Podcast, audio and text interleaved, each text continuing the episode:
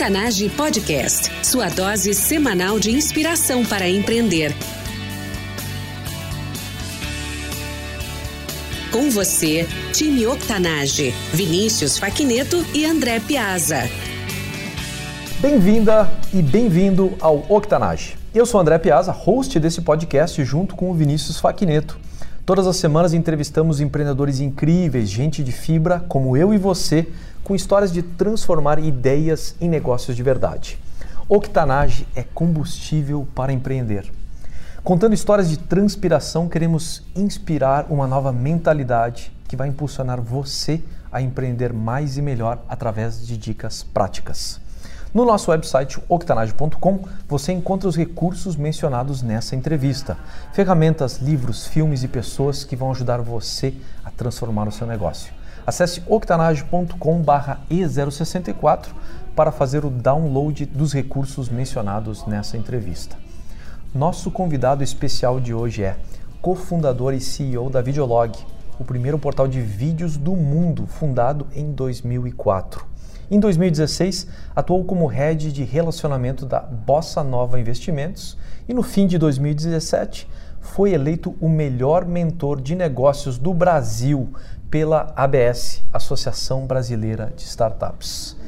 Edson McKinsey, o Mac, seja muito bem-vindo ao Octanage. Puta, cara, porra, eu tô aqui, é, eu fico sempre feliz de participar e de compartilhar um pouco do, do, da, da, nossa experiência do dia a dia, né? Eu acho que o Octanage ele traz muito disso, né, André? Que, que a gente está aqui, a gente precisa passar para as pessoas é, o, que a gente, o que a gente passou. Diferente da pedagogia, quando a gente é criança, que a gente tem que aprender por repetição, fazer, fazer, refazer e copiar. E quando a gente é adulto, a gente aprende, a gente aprende por é, por inspiração mesmo. Quando a gente olha para alguma alguém e, e vê como é que ela, que ela, que ela como ela chegou até ali e a partir dessa visão a gente observa e tenta tenta se inspirar para executar. Então, o que eu acho legal do, do, do aprendizagem do adulto, né, de, desse novo modelo de aprendizagem, é isso. É você poder dizer para você o seguinte: olha, eu fiz assim e deu errado, eu fiz assim e deu errado, eu fiz assim também e está funcionando agora, mas eu não sei por quanto tempo. Então, quanto mais a gente puder compartilhar, eu acho que isso faz mais sentido. Exatamente. tem essa parte do modelo que é inspiração e tem parte desse modelo de inspiração também que a gente acabou descobrindo foi a parte da sabedoria, que é aquilo que você viveu, experimentou e ainda não está no livro, não está montado dentro de um projeto educacional ou num curso e que é aquilo que você consegue passar às vezes numa dica, na forma de dizer um, ou contar uma história. E eu sei que você tem tantas. Então conta para nós, para quem ainda não te conhece, ouvinte nosso ainda não conhece o MAC, conta fatos da tua vida pessoal e da tua trajetória que eu não tenha mencionado. Tá bom, vou contar um fato para vocês de sabedoria. Eu tinha mais ou menos uns 17 anos, namorava uma menina incrível. E a gente estava na casa, na casa dos meus pais, né? Ela tinha 16, 15 mais ou menos. E aí a gente entrou numa dificuldade enorme. Falar, ela, ela, eu falei que tomate era legumes. E ela falou para mim que tomate era fruta. E eu briguei com ela fortemente. Aquela briga de adolescente, né? É, tomate é fruta, legume é fruta, legume. E aí ela me provou que, que tomate era, que era fruta, né? Viu lá, enfim. E aí, desde então, é, é, isso ficou muito gravado na minha cabeça. Algum tempo depois, conversando com o Internei, do, é, com o Ednei do Internei Blogs, uhum. né, já no início da internet, ele, ele, me, ele fez uma brincadeira comigo e falou assim: Ah, é, para você, tomate é fruta ou legume? Aí eu, fruta. Isso é sabedoria. É isso é inteligência. Sabedoria é você saber que você não coloca o tomate na salada de frutas. Então, foi para mim uma das grandes. E isso está muito marcado no meu coração. Acho que eu nunca contei isso para ninguém, né? É, é de, de, falar isso, né? Que inteligência é saber que, que você. Muitas, tem muitas pessoas que são inteligentes, são pessoas que têm uhum. inteligências incríveis, né? Mas poucas são sábias. E a sabedoria vem disso. Né, de você saber que, saber que o tomate é fruta e sabedoria é saber que você não coloca ele dentro do salada de frutas. Belíssima história essa do internet. Isso foi outra coisa que me chamou a atenção no teu perfil. Você tem essas histórias, essas analogias que servem como âncora para contar uma história uma, ou até extrair uma sabedoria, um ponto por trás delas, né? O, e por trás disso tudo, na verdade, tem uma trajetória, tem uma vida aí como empreendedor. Conta um pouco dessa trajetória para nós aí, de repente começando lá no, no seu princípio. Legal. É, é, bom, lá no meu princípio, você comentou agora fora do ar, do meu. Eu, eu, eu fiz um TED, né? E aí a missão que eu recebi no TED era. Me pediram, era um TED muito focado em comunidade, né, em grupos, em como a gente pode compartilhar conhecimento para grupos. E aí me deram esse TED para falar de comunidade e ao mesmo tempo pediram, ah, mas conta a sua história junto. Falei, cara, como é que eu vou contar a minha história, né, junto para falar de comunidade? E aí eu busquei na minha essência essa coisa da, da da, do meu, da minha mãe e do meu pai. Meu, meu pai é pedreiro até hoje, né? Minha mãe trabalhou em ônibus a vida inteira e minha mãe sempre foi uma pessoa muito sábia. E, e, e ela me explicou muito assim que minha mãe sempre teve um jeito muito muito delicado e muito carinhoso e ao mesmo tempo forte uhum. e firme de explicar tudo o que estava acontecendo. E aí o que é engraçado nessa coisa como um todo é que com ela eu aprendi que você não precisa usar palavras rebuscadas e até mais complexas. Quando você tem um, uma forma muito, muito, muito difícil, você dificulta a entrada de outras pessoas. E desde lá, então, eu, eu tirei esse aprendizado do ser simples para ser incrível. Então, eu, eu aprendi. E, e hoje, cara, hoje eu estou com 37 anos, falar assim, ah, minha, minha infância na favela. Hoje é fácil falar, né? A, a, a, real é que eu cresci sendo uma, um adolescente. A diferença é que você tem. A grande, um adolescente poderia ser frustrado. Eu cresci um adolescente indignado. Então, eu era indignado com a minha realidade, era indignado porque eu não conseguia estudar direito porque eu não tinha livro, era indignado porque eu tinha que ir para a escola com o sapato furado. Então, foi muita indignação ao longo do tempo. É, eu, eu, eu, por um tempo, eu, eu, eu apontei essa metralhadora para os meus pais Uhum. Né? E eu falar, e eu, na minha cabeça até então era responsabilidade, era culpa deles eu estar naquilo ali, porque eu não pedi, apontei para eles, até que eu comecei a escutar, comecei a virar adolescente rebelde sem calça, quer dizer, sem causa, e aí eu descobri uma banda chamada Legião Urbana, e aí a música, né, você diz que seus pais não te entendem, mas é você que não entende seus, seus pais. pais. Você culpa seus pais por tudo. E isso é um absurdo. Aí eu falei, cara, meus pais estão lutando para sobreviver e manter uma criança. Tipo, por que, que eu tô aqui preocupado e eu tô cobrando eles com relação a isso? Cara, que loucura, entendeu? E aí eu comecei a trabalhar. Isso eu tinha uns 14 para 15 anos. Com 16 eu já era é, é, mais um membro progenitor. Foi o primeiro filho do meu, meu pai e da minha mãe. Meu pai era, tinha um casamento anterior uhum. com mais cinco irmãos. Então hoje eu, eu tive ao total de nove irmãos. Então eu sou o primeiro é, da, da, minha mãe com meu pai, mas minha mãe teve mais, mais, depois de mim mais três irmãos. Então uma família grande. Falei, cara, ou a gente se salva ou não vai ter jeito. E aí eu tive que olhar para essas coisas como um todo, olhar com muito, com muita, com muito carinho e falar assim, cara, como que eu consigo ganhar dinheiro? Eu falei, mãe, como é que eu ganho dinheiro? Como é que eu... Porque até, na verdade, essa conversa tive com ela também, depois de ter levemente distorcido um, um, uma parte do dinheiro da carteira dela. E ela, eu sempre fui muito transparente. Ela falou: Meu filho, você pegou o dinheiro? Eu falei: Peguei, mãe. Eu queria comprar doce. Ela, olha, mas não é assim. Você, pô, você não tem que ser jeito. Mamãe trabalha muito para poder ter dinheiro. Eu, mas como é que ganha dinheiro? Ela me explicou tudo. E desde então eu comecei a trabalhar muito cedo. Então eu uma das primeiras coisas que eu fiz na vida foi pegava a garrafa de café de casa quando estava asfaltando a minha rua, vendia café. Na verdade, o pessoal que estava uh, da obra ali pedia café, eu dava café para eles e me davam um dinheirinho em troca. Então comecei a pegar muita garrafa de café, aprendi a fazer café. Eu vendia café pro pessoal da obra. Depois minha mãe, é, minha mãe começou a fazer cocada, pedi para ela fazer cocada. Eu comecei a vender cocada na rua, vendi salgado na rua. E cara, sempre me virei desde os 14, 15 anos. E aí foi quando eu comecei para a igreja, não, não por conta da religiosidade em si, mas eu ia para a igreja muito para poder me conectar com outras pessoas, porque eu queria ter um, uma visão diferente. Foi quando eu comecei a fazer teatro e um dia do meu grupo de teatro, era legal porque eu sempre, sempre interagia muito do teatro. A gente acabou indo fazer rádio teatro numa rádio comunitária. Né? Então eu era, eu era, só que como eu não era um dos melhores atores, então eu, eu sempre ficava lá carregando caixa, é, fazia, eu estava no grupo de teatro, mas eu era o, o backstage, o backstage, né? E aí, pô, ninguém queria aprender negócio de rádio. Eu comecei, falei, comecei pro rádio e falei, nossa, esse trabalho aqui é legal. Eu tenho um talento para esse negócio. Eu já gostava de mexer em botão, aquelas coisas todas. E aí eu comecei a aprender a fazer rádio, é, trabalhar no rádio, do rádio. Me enfiei nesse negócio e descobri, nossa, e até essa época eu queria muito ajudar as pessoas, queria muito transformar as pessoas uhum. e ajudar elas a serem melhores. E aí o que é engraçado é que eu queria ser médico quando eu era moleque. Depois eu fui crescendo porque eu queria ajudar as pessoas. Só que eu descobri que sendo médico eu ajudava uma pessoa por vez. E à medida que eu fui crescendo, eu percebi que com a comunicação eu consigo ajudar mais pessoas de uma única só vez. E eu vejo que aqui, a gente está aqui agora gravando no South by Southwest, é, é, uma, é o que eu pensava quando eu era moleque há 20 anos atrás, com 15, 16 anos, é muita realidade hoje. A gente passou por uma grande revolução industrial, uma revolução tecnológica, uma revolução cibernética, uma revolução híbrida, e hoje as pessoas estão parando e falando assim: What the hell I'm doing here? Sabe? O que, que eu tô, diabo tô fazendo aqui? O que, que elas estão fazendo? Elas estão olhando para dentro de si mesmas, elas estão assim, tentando se entender, se entender como seres humanos, cuidando da natureza. São coisas que minha mãe ensinou desde moleque, entendeu? A respeitar o mais velho, a cuidar da natureza, a cuidar das plantas, porque meus pais são. são eu até brinco, né? Quem, quem me, já me viu sabe que eu tenho sotaque de carioca, mas meu design é cearense, então minha família veio toda do, do Ceará. Então, é, é essa coisa da, da, da evolução. E no rádio eu acabei me aprendendo a a trabalhar com comunicação e daí foi para onde foi? Foi para onde foi, né? É incrível essa trajetória, né? Como garoto, eh, tentando transformar a sua realidade.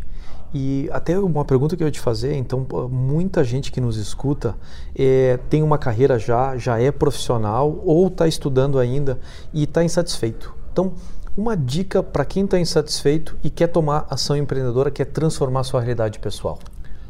Você diz que a sua empresa não te entende, mas é você que não entende a sua empresa. Você culpa a sua empresa por tudo e isso é um absurdo. É a única coisa que eu tenho a dizer.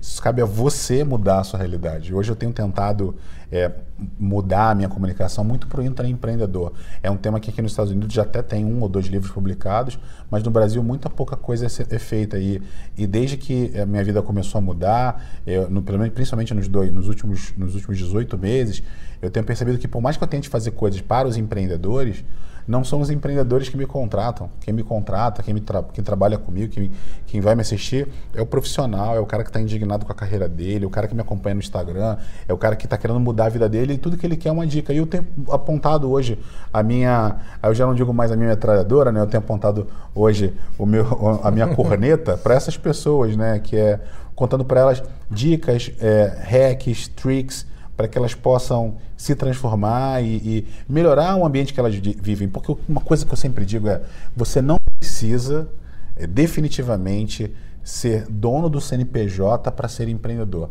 Tem um monte de dono de CNPJ por aí que tem zero de empreendedorismo. O que é a palavra empreender? Empreender é construir, criar, uhum. né? transformar algo, né? que vem da origem do francês do entrepreneur, que é você estar tá entre, entre alguma coisa, né? a mediação né? É, é, e da mesma forma que você, nem todo, nem todo dono de CNPJ é empreendedor, assim como nem todo empreendedor precisa de um CNPJ. Eu, coincidentemente, eu gravei um podcast um tempo atrás, que é o Empreenda Cast, e aí lá no Empreenda Cast, depois de mim foi o Geraldo Rufino, que é um grande empresário, empreendedor brasileiro, um cara que tem um, ele sempre fala com um sorriso com um sorriso, assim, você percebe que ele está sempre sorrindo. É um cara de bem com a vida pra caramba. E ele falou um negócio incrível. Ele falou: Eu nunca trabalhei para ninguém. Ele falou: Eu nunca trabalhei para ninguém. Eu já empreendia no CNPJ dos outros. Desde moleque, ele falou do, do grupo Tivo, ele contou um pouco da história dele. E eu falei: Nossa, por isso que esse cara é quem esse cara é. E eu sou um apaixonado pelo, pelo Geraldo Rufino. A gente acaba não, não se conhece pessoalmente, não tem intimidade mas assim, eu, eu dei a, a sorte de, de, ter o meu podcast logo depois do dele e a gente acabou se conhecendo. É, quer dizer, eu acabei, eh, acabei ouvindo ele para mim. Eu acho que tem muita gente me conhecendo hoje depois de conhecer o trabalho do Geraldo. É, o, é, é isso que, que marca a gente aqui. Até a, a, gente fala, né? A essência da vida empreendedora é a transformação pela qual o empreendedor passa. No seu caso, isso é você. Então, você está ali uh, iniciando a sua carreira no, no rádio e daí para diante tem um, tem um pivô grande que acontece, né? Você acaba uh, começando a empreender dentro de vídeos e descobre, na verdade, acaba fundando a primeira grande plataforma de vídeos do mundo. Como Cara, é que isso aconteceu? Bom, vamos lá, né? Do rádio, né? É, ainda no rádio, até hoje em dia, é um, não paga bem, né? O salário é muito baixo e tal. E, e, era engraçado que na rádio a gente fala uma, uma coisa assim, uma das, uma das grandes axiomas do rádio era só é contra o jabá quem está fora dele. Porque no rádio é o seguinte, né? Tudo que, to, tudo que você ouve na rádio, é, ali é alguma forma de. É, é pago, é, é, é, vendido por segundo. Então, cada segundo no rádio é pago. Então, se você fala de alguém, ou de uma marca, ou toca uma música, alguém está pagando por aquela conta. Uhum. Né? Então, às vezes, o produtor ia lá e ele, ele, ele ele ele, ah, bota essa música aqui, ou então fala dessa marca aqui, manda abraço para falando de tal, e isso aí gerava um jabá, que a gente chama de jabá, é um dinheirinho extra. Né? Então, eu aprendi que só é contra o jabá quem está fora dele. Eu, a grande maioria das vezes, eu estive fora do jabá, né? Eu, eu sempre, eu, eu, sou, eu brinco que é, é, é, é, existem dois tipos de cara, né? Os, os malucos e os excêntricos, né? O, a diferença de um para o outro é a quantidade de dinheiro que o cara consegue fazer, né? É, eu, eu, o Alfredo Soares, que é um grande empreendedor brasileiro, que está crescendo pra caramba, muita gente conhece hoje porque ele é da Vetex, ele já tinha a X-Tech, construiu, eh, pivotou a X-Tech para ser para vender para a Vtex e conseguiu vender super bem. Ele é um cara excêntrico, tem uhum. bastante grana, hoje conseguiu. Eu, sou, eu continuo sendo maluco. Né? Aqui, se, continuo... encaminhando, se encaminhando para o excentrismo. é, eu continuo sendo maluco, não tem muito jeito. E aí, nesse, nessa, nessa, nessa coisa, eu descobri que a rádio tinha muita necessidade de vinheta. Então, um cliente chegava para gravar, para anunciar na rádio, ninguém gravava o comercial. E aí, um dos meus melhores amigos na época, a gente acabou falando, cara, vamos, vamos, vamos abrir um, vamos começar a gravar essas coisas em casa, que a gente, poxa, eu tenho a voz, você edita, vamos, vamos montar um negócio, a gente racha o dinheiro aqui, a gente cria um, uma segunda renda. Foi assim que a gente começou a trabalhar, abriu uma produtora de áudio, a gente acabou aprendendo muito como é que fazer isso. Virou uma produtora de vídeo, e da produtora de vídeo, é, minha cabeça sempre foi muito pragmática para processo, né? Então, eu sempre fui um cara eu acho que você tem dois tipos de profissionais hoje, né? Ou o desenvolvedor ou, ou, ou é o designer, né? É, é, algumas pessoas elas são designers. Ah, mas eu não sei abrir o Photoshop, nem eu. Mas a pessoa ela tem uma capacidade de criatividade muito grande. E outras são, são desenvolvedores, tem raciocínio lógico. Eu sempre tive muito raciocínio lógico. E aí eu falei, cara, a gente precisa, já com a produtora de vídeo, a gente precisa criar um diferencial assim quando a gente era do, na era do, da produtora de áudio. Porque na época, a gente está falando de 99, 2000, pouca gente mandava arquivo pela internet, pouca, pouca gente não tinha essa coisa de Google Drive, Dropbox como a gente tem hoje. Então era uma grande dificuldade de mandar um arquivo por e-mail. E ele falou, cara, a gente precisa criar um diferencial. E 30% dos nossos custos na produtora, eles são hoje relacionados à, à logística do material. A gente tinha um sistema chamado P22 era um paraibinha de 22 anos, que a gente tinha uma, moto, uma motinha, e a gente, quando gravava um comercial, botava na fita, ele subia na motinha, tó, tó, tó, tó, tó, tó, tó, tó, e levava no cliente. E o P22, quando virou P23, arrumou uma namorada e queria casar. Eu falei, olha, isso aí vai dar, vai dar errado, não, não vai dar muito bem, porque a gente vai ter que mudar esse sistema aí, porque o custo está ficando mais alto e o negócio vai começar a piorar. Então a gente começou, nós vamos usar esse negócio de internet, 2001, 2002, para ver se a gente consegue mandar pela internet com um pouco mais de velocidade. A gente começou essas pesquisas, desenvolver um software. O meu sócio, o Ariel, na época, um gênio, um dos maiores gênios que eu já conheci na vida.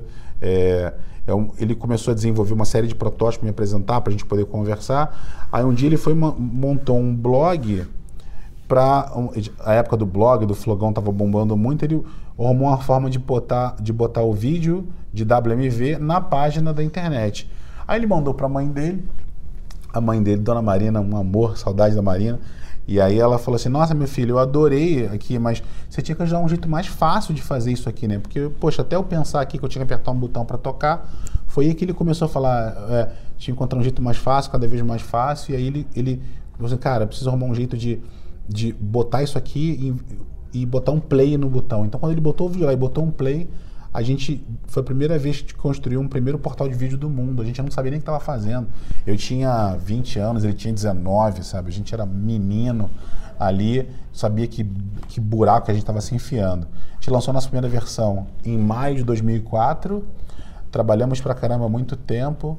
É, quando foi no final de 2005, que a gente já estava já experimentando, já estava com o negócio no ar, Uns, a gente tinha contratado um desenvolvedor super inteligente, Jorge Falcão, acho que eu nunca falei o nome dele em público. Ele brinca que ele é o, ele é o, ele é o doador de esperma do videolog, é o pai bastardo, que ele trabalhava em outro lugar, não podia dizer que foi ele que fez. Ele desenvolveu para a gente um encoder, desenvolveu um negócio, ele falou, olha, tem um site nos Estados Unidos que está começando a crescer muito, chamado YouTube. Aí eu falei, nossa, vamos começar a monitorar. A gente começou a monitorar muitos caras. Tinha um brasileiro no time do cara. Eu falei, nossa, os caras trabalham na pizzaria. Nossa, os caras receberam investimento. Nossa, os caras vêm, tem gente que é ligada no pessoal do PayPal. Pô, a gente precisa olhar para os Estados Unidos, olha o que os caras estão fazendo. Então, que pra gente aquilo ali era uma parte do nossa produtora, não era um projeto, não era um negócio. Tanto que o nome da nossa empresa era Produzindo Som, Arte e Tecnologia. Então, a tecnologia era um pedaço do negócio, não era o negócio todo.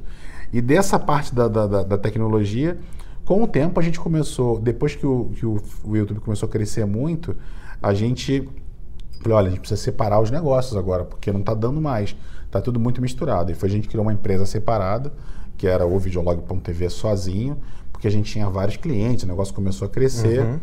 Ganhamos um, um bom dinheiro em 2007, 2008. Quando foi 2008, a crise global aquele crush global é, começou a afetar. E como era um negócio basicamente todo baseado em mídia, é, não tinha muita mídia no Brasil para a internet, nossos clientes eram todos internacionais.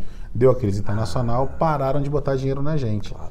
Né? Então, basicamente, assim é o início do videolog até onde a gente, a gente conseguiu entregar. Então, o Videolog foi fundado basicamente dessa. É, é super legal ouvir essa conexão que aconteceu. Mãe, quando eu fiz um vídeo teu aqui, ó, dá uma olhada aqui. E a resposta do usuário foi: olha, super legal o vídeo, e só não ficou intuitivo para mim onde é que eu tinha que clicar. É, e esse foi o nascimento do botão do play, que inclusive está hoje no nosso logotipo do, do Octanage e é o que em inglês eles chamam de oxymoron, né? Uhum. É, é, tipo é uma referência tão batida, inclusive, né? Mas que naquela época é aquilo que tu falou, a gente estava ali resolvendo um problema do usuário, um feedback, nem sabia direito o que estava fazendo, né? E acabaram criando uma plataforma e naturalmente o senso de inserção no mercado e até competitivo, ó, tem os caras do YouTube, olha, é parecido lá, fica lá numa pizzaria, os caras estão conseguindo dinheiro. E, e, como tu atraía clientes do exterior, já naturalmente criava todo esse senso. Isso numa época que não se falava dessa cultura especialmente para vocês, que vocês, eh, na verdade, tinham um foco bem maior né?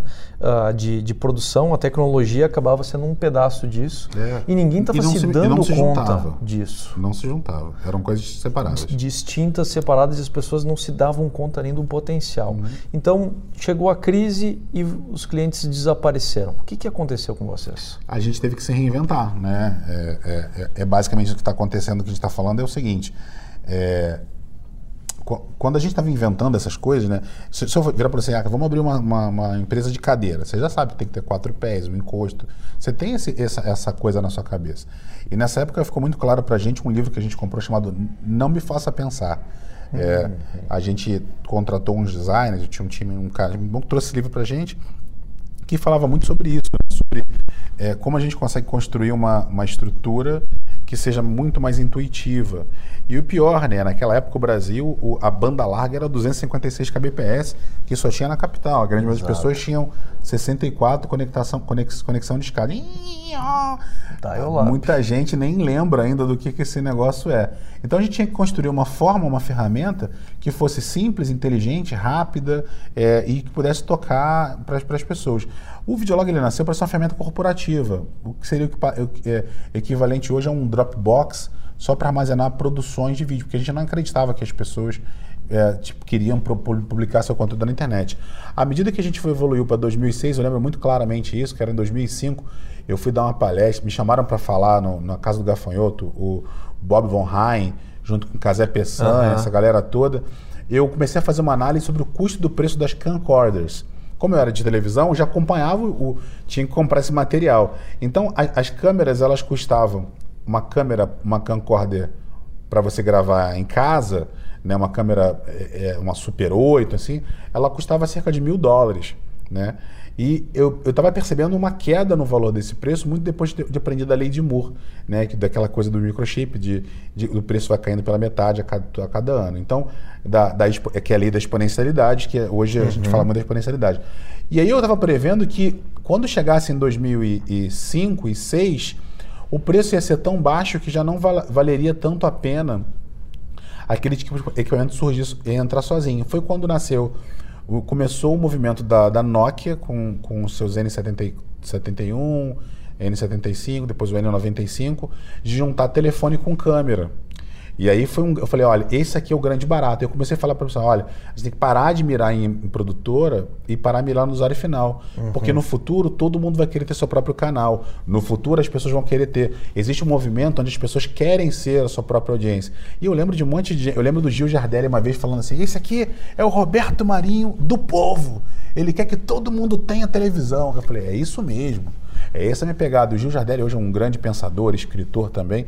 Então ele falava muito isso para mim e eu, eu, tinha isso muito claro na cabeça. Só que acontece, o videolog era um produto muito à frente do tempo dele. Ele, uhum. ele ele tinha uma série de, de, de, caminhos, expectativas e ideias, mas era muito à frente do tempo.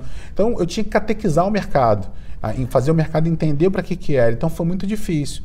É, o, o videolog, só que quando a gente começou a fazer isso, as pessoas começaram a tomar gosto, quase todo mundo na internet hoje, você, a, a, internet é um negócio maravilhoso, você fala uma coisa que as pessoas pesquisam, quase todos os grandes canais da internet hoje começaram no videolog. Felipe Neto, Porta dos Fundos, o, o Brog, do Ana Maria Brog, é, então uhum. tem uma série de pessoas que começou, e até hoje, de vez em quando eu encontro alguém na internet, aí falo, nossa, ah, um cara que tinha canal no Videolog era o Rafinha Bastos, que hoje é, um, enfim, é uma sumidade. Então, assim, tinha um canal lá com a gente. E a gente conhecia essas pessoas, falava com eles, e era uma loucura isso. Então, é, é, a gente acabou ganhando muita, muita visibilidade, muita penetração no mercado com isso. Com a, a, a reinvenção do, merc do mercado em 2009, a gente começou a mudar outros modelos de negócio, queria assinatura paga. E a gente tinha sempre uma, uma, A gente era um comparable muito grande do Vimeo, que aqui nos Estados Unidos é assim. Claro. Então o Vimeo para a gente era uma, uma ferramenta fantástica e a gente super, super esperava neles. A gente falava, não, a gente nunca vai entrar nos Estados Unidos, porque o Vimeo está lá, ele vai bombar, a gente está aqui no Brasil, e a gente parou de olhar para o YouTube, porque era uma ferramenta muito ruim. E, na verdade, a cultura do YouTube na época era só de copiar coisa da televisão. E a gente já vinha com aquela cultura de, da produtora, do copyright, de fazer a coisa do jeito certo. É, e eu sempre falava que o certo é certo, mesmo que mesmo todo mundo esteja tá fazendo, fazendo, errado, né? É. é. uma coisa do que a gente aprendeu aí dessas frases bacanas da vida. E aí eu, a gente trouxe muito isso foi quando, em 2008, né, já no meio de um processo aí é, que o, o Google estava para fazer uma proposta de compra do YouTube, uma atriz brasileira chamada Daniela Sicarelli resolveu namorar na praia. Né? E foi um fato muito fatídico, uma coisa muito fatídica a gente, que a gente já estava recebendo menos grana de patrocínio. Então, estava caindo a verba publicitária, estava com menos grana no caixa. O que aconteceu? Na, Cicarelli vai namorar na praia e publica um vídeo com a gente. E aí, que, que a gente. A gente não tinha assessoria jurídica, tive que cortar. Eu falei assim: ó, o que, que eu faço? Ele, cara, tira o vídeo do ar. Isso vai dar um problema muito grande, isso não vai ser legal. Eu falei, cara, mas esse vídeo está dando muita audiência, vai crescer muito. A orientação sempre foi tira do ar, porque é a melhor coisa. Dito e feito, muito tempo depois, eu falei, cara, a gente só tomar um processo, a gente quebra a empresa de vez. Eu devia ter deixado, né? Porque a empresa acabou quebrando depois mesmo. Acontece que a gente tirou o vídeo do ar, a gente sempre colaborou com, a, com, com, com o processo que correu no segredo de justiça por um bom tempo. O YouTube foi penalizado, teve que pagar, mas de, quando ele teve que pagar, já foi depois da compra do 1.4 bi do que o que o que o que o Google fez para ele. Já na... capitalizado, né? Plenamente capitalizado para Plenamente. E na época, e aí quando quando houve essa compra, o Eric Schmidt, que na época que era o presidente do Google, teve que se explicar na corte americana por que ele pagou muito mais caro por um produto que não valia tanto. E ele teve que se explicar para os acionistas também na corte. Foi, ele foi questionado em juízo. Vocês podem pesquisar isso aí. Uhum. Ele falou oportunidade de mercado. E foi dito e feito. É, a gente sofreu muito, muito, muito ban do Google por muito tempo. Você pesquisava videolog no, no, no Google, aparecia. aparecia. YouTube. É, é, eu, eu, eu, fiz essa denúncia várias vezes publicamente. Então é aquilo, né? É um pouco do que aconteceu na guerra dos navegadores na época aqui no Vale do Silício, né? Quando a Microsoft junto com o Windows, bom, começou a bombar. É, se ela tinha algum tipo de desafeto é, no mercado e você produzia um hardware que eu não gostava de você, eu não queria, ela simplesmente. Não é que o hardware não funcionava, o hardware não funcionava no, no, no software do Windows. Eles então ele bloqueavam. Aconteceu isso muito com a gente, foi muito bloqueado pelo Google por muito tempo. Eu, inclusive, não, não usava Google, era uma loucura num tempo. Uhum. Nem falava a palavra do falava a palavra YouTube, porque para mim era uma eram os anticristos vermelhos, né? Hoje, depois de muito tempo, depois de muita terapia, a coisa está mais tranquila, a gente já consegue seguir em frente. O, tem tantos episódios na sua vida que justamente, sabe, são grandes baques, né? Que, que hoje, olhando para trás, você consegue até dar risada e contar isso aí numa boa, né? Mas que no momento é, é a sua sobrevivência, é a família de quem está trabalhando com você e o que está em risco é a sua visão e o seu sonho. Como é que você lida com isso? Porque você passou por isso, Mac, uma série de vezes, não foi nenhuma nem duas vezes. é verdade. Sabe? Você, você construiu grandes visões, você foi pioneiro e você viu o negócio indo abaixo. Como é que você fez para reconciliar a grandeza do sonho com a, a dificuldade da realidade imediata? Olha, eu não acredito em motivação, cara. Essa coisa que a galera fala tal. Podia te falar um negócio muito bonito aqui, mas a verdade é que eu fiquei em depressão, chorei. Pô, foi quando eu mais engordei, engordei pra caramba. Meu casamento na época acabou. Na verdade, na verdade meu casamento já estava acabando quando isso aconteceu e acabou isso acabou a gente acabou é, acelerando o processo. Então foi uma fase bem difícil da minha vida. Eu fiquei fui muito no fundo do poço. Foi quando eu comecei a conhecer o Carl Jung, né? E ele tem uma frase maravilhosa que é: se você não aprende nada com os fatos desagradáveis da vida, o universo ele volta e te bate com tanta força até você aprender. A vida é muito cíclica e eu comecei a estudar muito. E eu amo psicologia, amo esse universo paralelo. E aí eu comecei a perceber isso, eu comecei a levar isso muito para o aprendizado. Um aprendizado onde eu conseguia absorver e seguir em frente, sabe? E olhar para aquilo ali e gerar. E aí foi uma dessas épocas que eu, que eu tirei um dos maiores aprendizados da minha vida, cara. Porque é, é, as pessoas ainda falam muito hoje que a, a mágica está fora da, da, zona de conforto. Isso. É, as, falam da zona de conforto tal, tudo da zona de conforto. Eu não acredito, cara, que as coisas boas acontecem fora da zona de conforto. Né? É, eu, eu, escrevi um texto sobre esses meus 10 anos na frente do videolog e depois que eu terminei de escrever esse texto, cara, porque tem quase 20 mil compartilhamentos na internet hoje, depois que eu escrevi esse texto, o que ficou muito claro para mim foi que, assim, é, a vida ela não acontece fora da zona de conforto. A vida acontece quando você está na sua zona de conforto, você é obrigado a sair da sua zona de conforto por algum motivo específico e você vai até o seu limite. Quando você chega no seu limite, você fala assim, cara, não aguento mais. Você volta. Só que você nunca volta para o ponto de partida. Você volta para algum lugar. O que, que, acontece? Você ampliou a sua zona de conforto. Uhum. Você, você não, a sua zona de conforto ela não é mais aquele espaço que era. Dilatado. Ela já é maior. Você dilata a sua zona de conforto. E assim como o cérebro humano, é, uma mente quando expande, ela nunca mais volta para o lugar. A sua zona de conforto, quando ela expande, ela nunca mais volta para o lugar. E aí é o grande resultado do que a gente está falando, cara. É, as pessoas precisam entender que elas sim, elas precisam ter uma zona de conforto. Sim, elas, elas podem trabalhar numa empresa e empreender ao mesmo tempo. Elas podem ter a segurança de ter um emprego fixo, de salário e no seu tempo livre construir alguma coisa. As pessoas têm que acabar com essa história de que não, sai do seu emprego, vem aqui e tal. As pessoas enganam e mentem absurdamente na internet e, e, e a gente está passando um momento engraçado porque eu eu eu acabei formando uma treta na internet esses dias aí, é, porque basicamente porque eu não acredito nisso, eu não acredito nesse, nesse mercado de motivação. O único cara que eu acredito nisso é o Tony Robbins, que ele faz o trabalho dele excelentemente bem. Todo o resto é cópia dele. E aí cópia, a gente copia, no Brasil especificamente, copia muita coisa ruim que tem aqui nos Estados Unidos, que é a ostentação, é tirar foto com dinheiro, é ser babaca uhum. com as pessoas. Eu não acredito nisso. Eu não sou responsável pela internet como está aí, mas eu me sinto, eu não sou culpado pela internet como está aí, mas eu me sinto responsável por não ter agido há muito, muito antes para evitar que essas pessoas surgissem na internet vendendo mentoria, obrigando as pessoas a venderem. As pessoas não, ninguém conhece a história de ninguém, cara. Eu vendo a comunidade, eu sei o quão difícil é você sobreviver.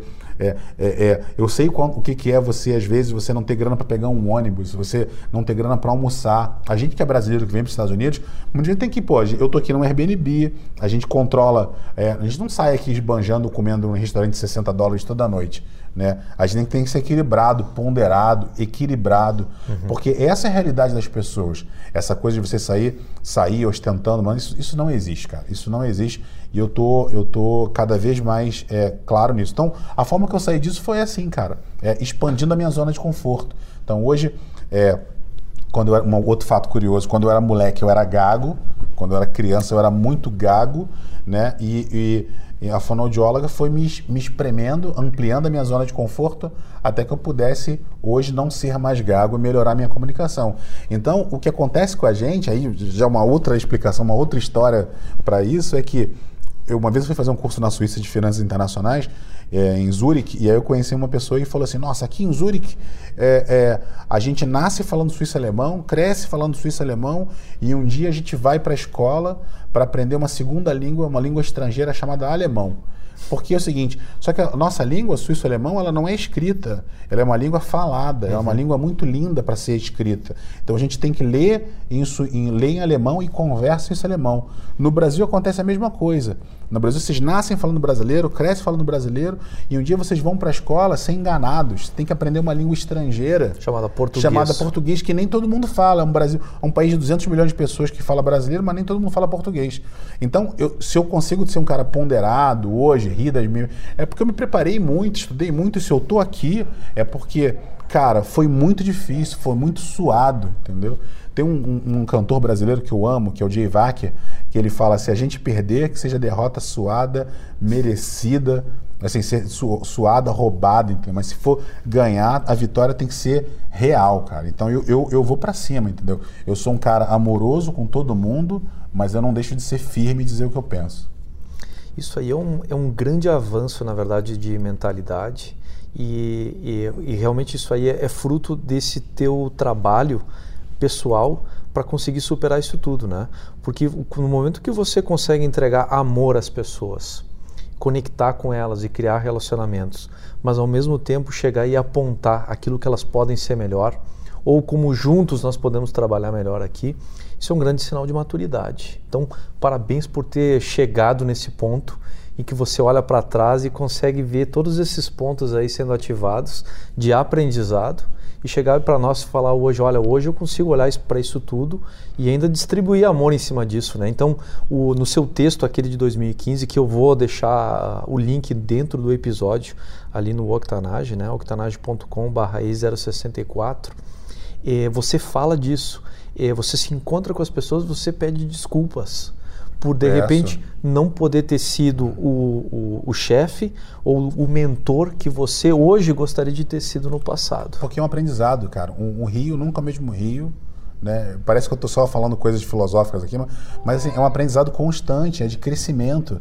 Né? E assim, muitas vezes eu fui grosseiro com algumas pessoas dando mentoria, fui estúpido, porque o estilo da época era ser grosseiro e estúpido. É igual, por exemplo, eu, eu já fui machista no passado, eu já fui misógino no passado, uhum. eu já fui já fui muitas coisas ruins porque na época era aceitável. Igual você olhar hoje na internet, ver a banheira do Gugu, né? Eu, eu tava agora, a gente acabou de sair do carnaval agora, eu fui assistir o carnaval na TV, eu, eu falei assim pra namorada, eu falei, nossa, mas olha, as pessoas estão muito vestidas do carnaval, né? Tipo, não é da minha época isso. Então, assim, o mundo mudou e a gente precisa mudar junto com ele, entendeu? Então, é, e, e, eu sempre falo isso constantemente quando eu encontro as pessoas.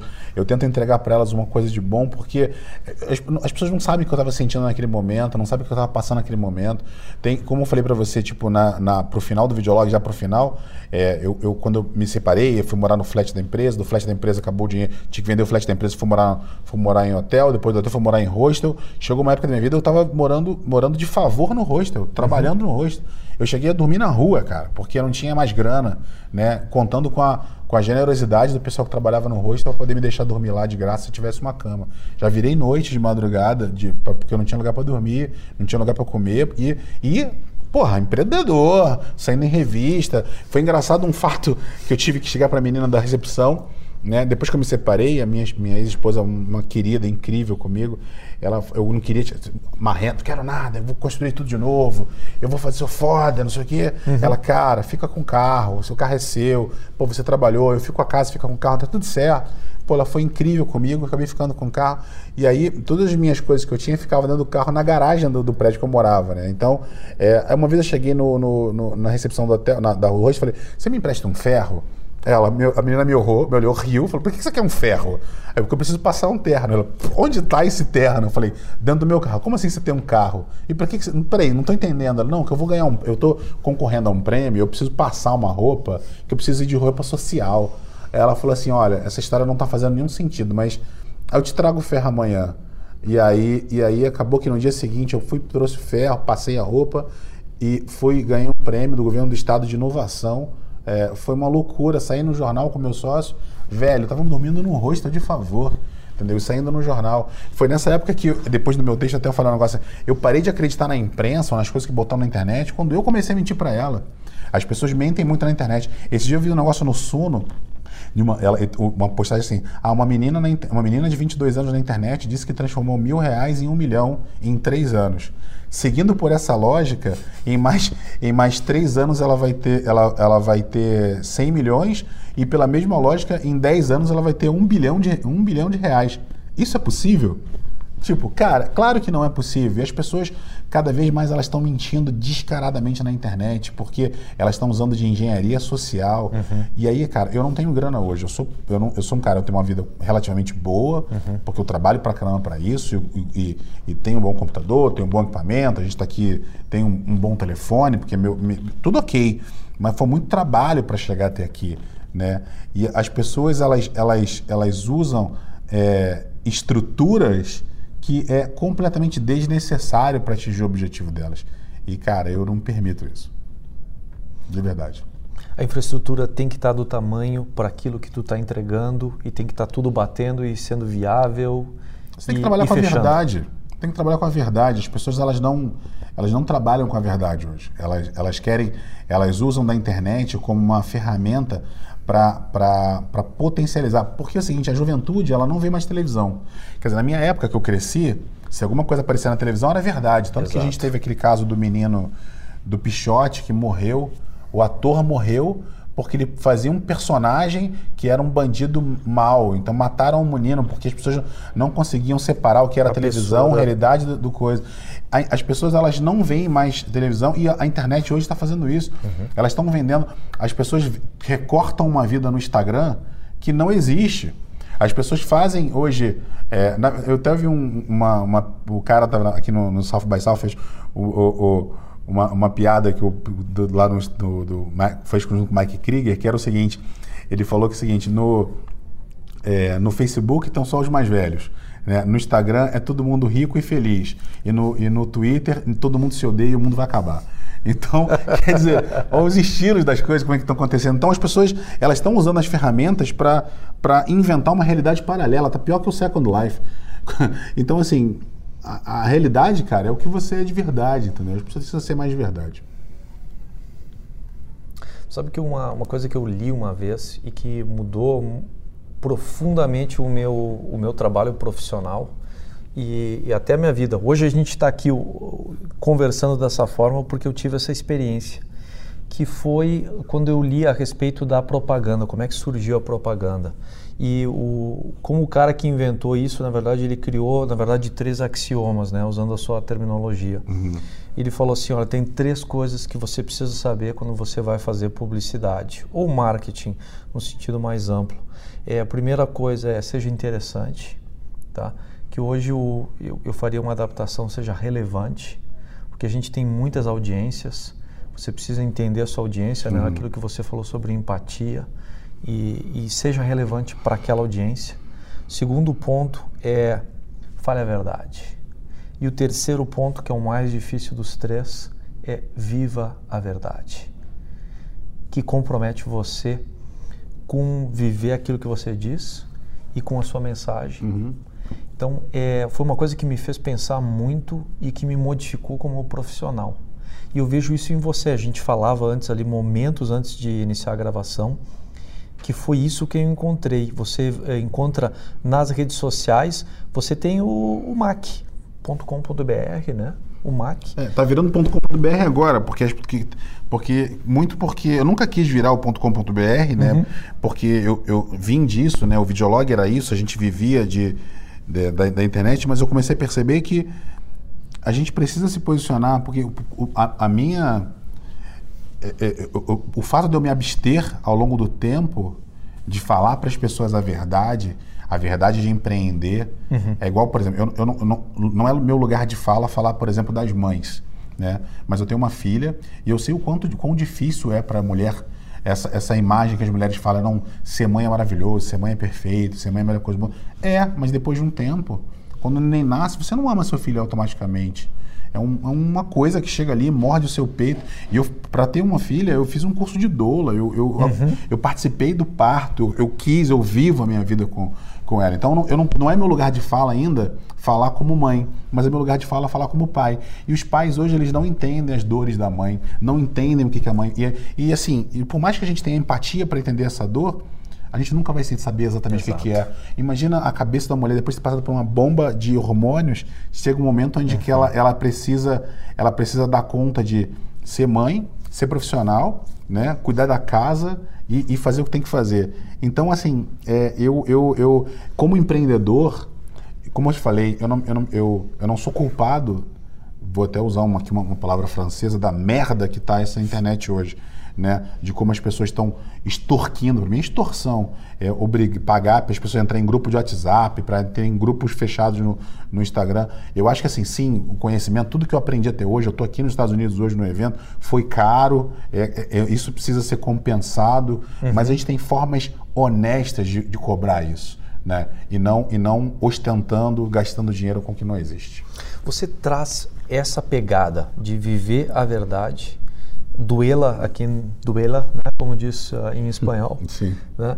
E você traz isso então hoje para o seu trabalho como mentor e como agente de inovação numa série de sentidos. Então eu tenho aqui, né, você ministra palestras, gerencia projetos de inovação para grandes instituições, uhum. né, fomenta o venture builder interno, o intraempreendedorismo, facilita treinamentos e hackathons, é mestre de cerimônias. Até fiquei curioso para saber se você é rapper também, além de, de MC. MC, né? É. Não, não tenho talento, é. mas eu posso tentar. Né, o uh, curador e produtor executivo de eventos técnicos em marketing, inovação e tecnologia. Uhum. Você traz isso, essa sua experiência, para esse tipo de consultoria, mentoria e tudo mais, né? Como é que é essa experiência? Quem vai ser mentorado pelo MAC? O que, que vai acontecer lá dentro? Então, aí vamos só dividir algumas coisas bem importantes aqui, que é mentoria, consultoria e coach, tá? São três atividades bem, bem diferentes, né? Ah, o, o coach, ele está muito mais focado hoje no, no teu treinamento, no teu desenvolvimento ali, de, de do desenvolvimento do profissional. É um, é um, é um, até a própria palavra, né, que é o, conduto, o carro, né, o conduzir a pessoa até o outro lado, né, do, uhum. do cocheiro, até, para te, te ajudar a te conduzir até onde você quer chegar. Né? A consultoria é onde você é contratado para fazer junto com a pessoa. Uhum. Então você você está ali, você é uma, é uma mão de obra para executar. O mentor é um manual de consulta. Uhum. Então a gente precisa entender isso muito, muito claramente. É, eu não sou adepto a cobrar a mentoria. Porque, cara, é, o professor, ele aprende muito quando ele dá aula. Ele talvez é uma das pessoas que mais aprenda, porque ele tem que se preparar, se dedicar para chegar lá. Né? A mentoria, para mim, hoje, no meu caso, existem mentores incríveis que, que cobram. A, eu digo que eles estão cobrando a consultoria, mas não a mentoria. Né? Então, que cobram por isso e fazem, fazem sentido, mas assim, no meu caso, a mentoria é uma forma que eu tenho de fazer one-to-one. -one, para validar a venda dos meus produtos. O que, que eu vendo? Conhecimento. Uhum. Eu vendo aprendizado. Eu vendo minha experiência. É isso que eu falo em público. Como que eu, para eu poder chegar no nível de cobrar para fazer isso em público, para vender uma palestra, um workshop, uma facilitação, um treinamento, eu preciso entender se isso é relevante para alguém. E é no one-to-one que eu falo. Porque quando eu faço com um empreendedor, eu estou dando, fazendo, tirando a prova real do que eu sei. Então o cara me ajuda e aí, um segundo, isso, primeira coisa, ele me ajuda a entender o que eu estou falando. A segunda coisa é, quando eu falo para o empreendedor um pouco do que do, do, do que está acontecendo ali, além de tirar a prova real, ele me conta um pouco do projeto dele, da ideia dele, do negócio dele. E quando ele me conta desse negócio, pode ser que uma boa oportunidade para que eu mesmo possa investir naquele projeto, uhum. né? seja investindo tempo e trabalho ou seja investindo dinheiro diretamente, ou seja que eu possa pegar aquele projeto ali e conduzi-lo para um outro cliente que me paga por isso, que é um trabalho de advisory. Então, por exemplo, uhum. hoje eu posso, um trabalho que eu vendo hoje é a qualificação de lead para fundo de investimento. Então, às vezes você tem uma pessoa que, que pede uma mentoria para resolver um problema específico, eu vou lá, eu posso dar duas, três dicas para ele, é maravilhoso dar pitaco na vida das pessoas. Então eu, eu adoraria. É uma das melhores coisas que eu faço hoje, é dar pitaco. Tenho responsabilidade zero pelo sucesso, responsabilidade zero pelo resultado. Então, se eu vou lá do pitaco, se o cara faz, não faz problema, não é meu. Então eu vou lá do pitaco e passo a entender o que acontece no negócio do cara. Se for um negócio muito legal, eu gero um lead para um, um fundo de investimento e o fundo de investimento me paga por ter gerado esse lead. Então não cobrei nada do empreendedor e o fundo de investimento me, me, me, me, me paga para eu prestar esse serviço. A outra coisa é, quando quando eu estou fazendo isso para o empreendedor, eu estou validando as coisas que eu falo que eu vendo publicamente. Palestra, workshop, treinamento, a verdade, né? a relevância. Então, eu ganho tanto quanto as pessoas fazem comigo. O que eu falo para as pessoas é o seguinte, quanto custa? Cara, o meu tempo. O meu tempo é igual ao seu. 15 minutos para mim vale 15 minutos para você. Uhum. 15 minutos de tempo de vida. E vida, velho, é um negócio que não volta. Então, ou você faz esse negócio valer a pena, ou, ou você não vai ter mais 15 minutos. Simples assim é o make it or break it do, do deal, é, é. isso aí. É, faça valer o nosso tempo em comum aqui. Né? Exatamente. Às vezes as pessoas se dão bem com algumas dicas que eu dou. E aí quando elas falam, nossa, cara, me dei bem com a coisa que você falou, cara, Porra, como é que eu te recompenso? Paga para frente, ajuda a pessoa. E assim eu vou construindo uma rede, cara. Vou construindo uma rede de passando para frente. Então eu acho que eu aprendi muito aqui. Eu sou facilitador do Startup Weekend, antes quando era Up Global e agora é Techstars. E junto na rede da Techstars a gente aprende muito do give back. Né? O, o Brad Feld é um cara que é fantástico. Ele sempre fala do give back, sabe? Devolve, cara. E eu acho que eu, eu de novo, né? Eu posso não estar milionário hoje. As pessoas que começarem a empreender comigo estão é, num outro patamar de vida, mas cara, eu tô, eu tô muito bem com o que eu tô, né? Eu tô aqui, tem 1.600 brasileiros aqui em Austin, né? Tem, tem uma porrada de amigos meus aqui, uns vieram pelo Itaú, outros vieram pela TV Globo, outros vieram não sei quem. Uhum. É, e eu sou um dos poucos que veio pagando do próprio bolso. Sou um dos poucos que veio gastando seu próprio dinheiro, né? Não me sinto melhor por isso não, mas eu me sinto recompensado e feliz por conseguir, porque não é dinheiro, assim, muitas pessoas, segundo Frank Underwood, né, grande pensador do House of Cards, né, é, as pessoas querem dinheiro, outras querem poder. Eu não quero nem dinheiro nem poder, eu quero prestígio. Quero poder chegar aqui e falar assim, oh, velho, obrigado pela entrevista, porra, tô feliz de estar contigo, ser chamado aqui aqui para falar com você. Então, cara, isso é isso para mim é vale, entendeu? Porque prestígio, cara, você pode tirar tudo tudo do ser humano, menos a sua dignidade. Então, minha dignidade ninguém tira. O, fantástico você estar tá mencionando isso, porque o, quando eu encontrei você na internet e fui, enfim, conhecendo as camadas, né? Porque, enfim, é um modelo que você tem um avatar e você vai descobrindo de fato quem é essa pessoa ao é. longo do tempo, né? E, e, essa foi a impressão que eu, que eu tive de você. É, é uma pessoa que vive com uma dignidade pessoal muito grande. Tá? E a minha grande curiosidade foi encontrar com, com o Mac, com o Edson e descobrir o que, que fez o Edson viver essa dignidade pessoal. E não só isso, não vive, apenas viver, mas distribuir isso. Vou dar um exemplo para você, tá? Antes da gente começar a gravar aqui, a, a Estela, que foi a minha entrevista anterior aqui no South By, estava eh, de passagem e já tinha falando, ó, tá chegando aí o Mac, o Mac é assim e tal. Se puder, apresento vocês um contato novo para os dois, né? Que é um, um serviço, como você mencionou, um serviço gratuito que a gente oferece, né? É. De conexão. E aí você começou a falar com ela e foi, foi uma conversa fantástica, né? Você tá bem, minha querida, sabe? Não tô aqui, tô à sua disposição, se colocando a serviço, né? Então, assim, essa coisa da, da dignidade pessoal que eu vi no, no MAC através aí da, da internet é algo traduzido no viver essa realidade no dia a dia. Isso é uma coisa super bonita no teu perfil e vai sentar de parabéns. Obrigado. E que bonito que você coloca isso em prática e você se sente, na verdade, realizado com isso. Que é uma grande vitória pessoal essa, não é? É, cara. E, e, e, e assim, e não é e não é fake não. Né? Não, não, não, não, isso não é forçado, é, não, é. não, é. teatro, não é, é radioteatro, é, nada disso. Assim, tipo, cara, eu, eu, assim, eu falo desse jeito com qualquer pessoa. Exato. Né? E, eu, e eu me coloco sempre à disposição. Qualquer pessoa que entra no meu Facebook, no meu Instagram, pede mentoria, fala comigo, eu boto lá, cara, tem aqui minha agenda aqui, só encontra um, pô, me dá, me dá uma semana, vamos conversar, entendeu? E eu, cara, eu, eu, tento atender o máximo de gente possível. Eu trabalhei com o Boechat, acabou de falecer há pouco tempo, trabalhei com ele no na, no, na Rádio Paradiso, no Rio de Janeiro, na, na Brasil. É, e ele era muito assim. É. Então, uh, Mac, transição natural aqui para o jogo rápido. No jogo rápido, coletamos dicas e recursos no formato de perguntas curtas e respostas rápidas. Faça o download desses recursos mencionados aqui pelo Mac em octanage.com/e064. Mac, qual o hábito pessoal e diário que mais contribui para o teu sucesso? Acordar cedo, todo dia, 5 da manhã, independente do país que eu esteja, é normal, isso é regular. E meditar, cara. Meditar todos os dias, planejar o dia, isso me ajuda a seguir em frente. O que você, como empreendedor, não pode viver sem? Como empreendedor, o que eu não posso viver sem, cara, são meus amigos, as pessoas que eu gosto, né? E sem a verdade. Eu acho que as pessoas, elas é, não posso viver sem um ambiente transparente, onde a gente consiga construir e falar a verdade uns para os outros. Quem é a pessoa que você utilizou como modelo ou inspiração ao longo da tua trajetória?